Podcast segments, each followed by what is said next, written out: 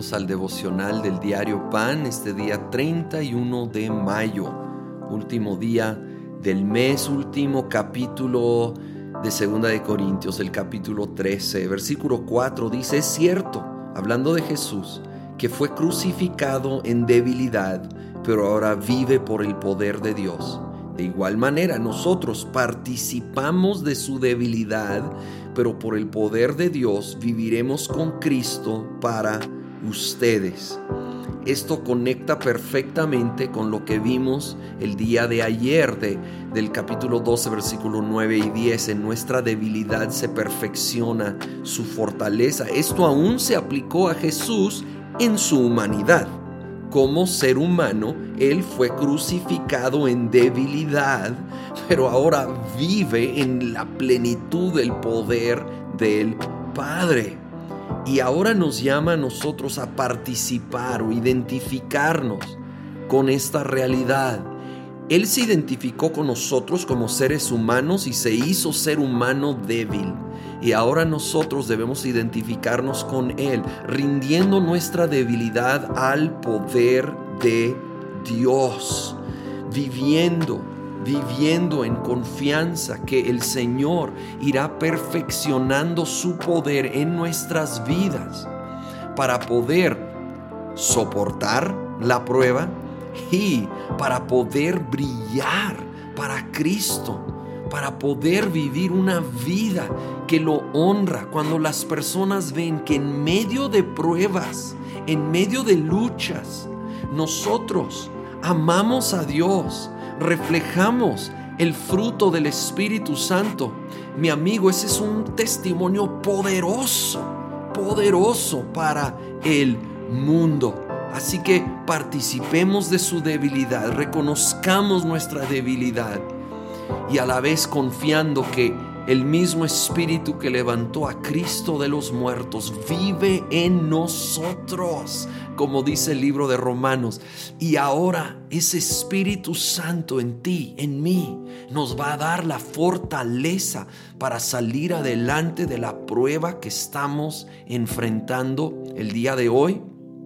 Y mañana habrá gracia nueva, fresca, para el reto del día de mañana. No te adelantes, vivamos confiados en la gracia del día de hoy que Dios nos da, porque Él estará allí el día de mañana trayendo nueva misericordia, nueva gracia, nuevo poder. Pablo termina la carta con una bendición que yo uso mucho en lo personal, en en Comunidad Olivo. Probablemente me has escuchado orarlo. Viene de aquí. Versículo 14.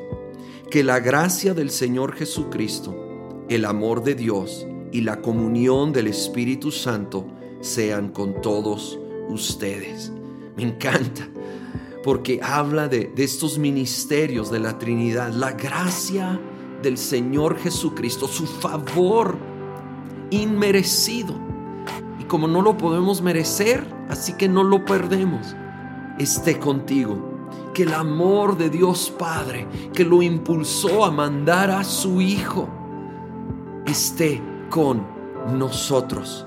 Que la comunión del Espíritu Santo, Dios en nosotros, esta comunión diaria de poder platicar con Él, de poder llevarle precisamente como el contexto anterior, nuestras pruebas, nuestras luchas, nuestras debilidades, y recibir de Él el amor, gozo, paz, paciencia, fortaleza, ese fruto del Espíritu esté con nosotros. Oh bendito Dios, venimos delante de ti reconociendo nuestra debilidad, reconociendo nuestra necesidad Oh, pero confiados en tu poder, en tu amor, tu gracia que nos cubre, que nos sostiene. Derrama, te pido de esa gracia para la necesidad de hoy, el reto de hoy. Oh Espíritu de Dios, ven, ven a avivar en nosotros esa gracia que nos sostiene, que nos lleva. Y yo pido para todos que la gracia del Señor Jesucristo, el amor de Dios y la comunión del Espíritu Santo sean con todos ustedes. Amén.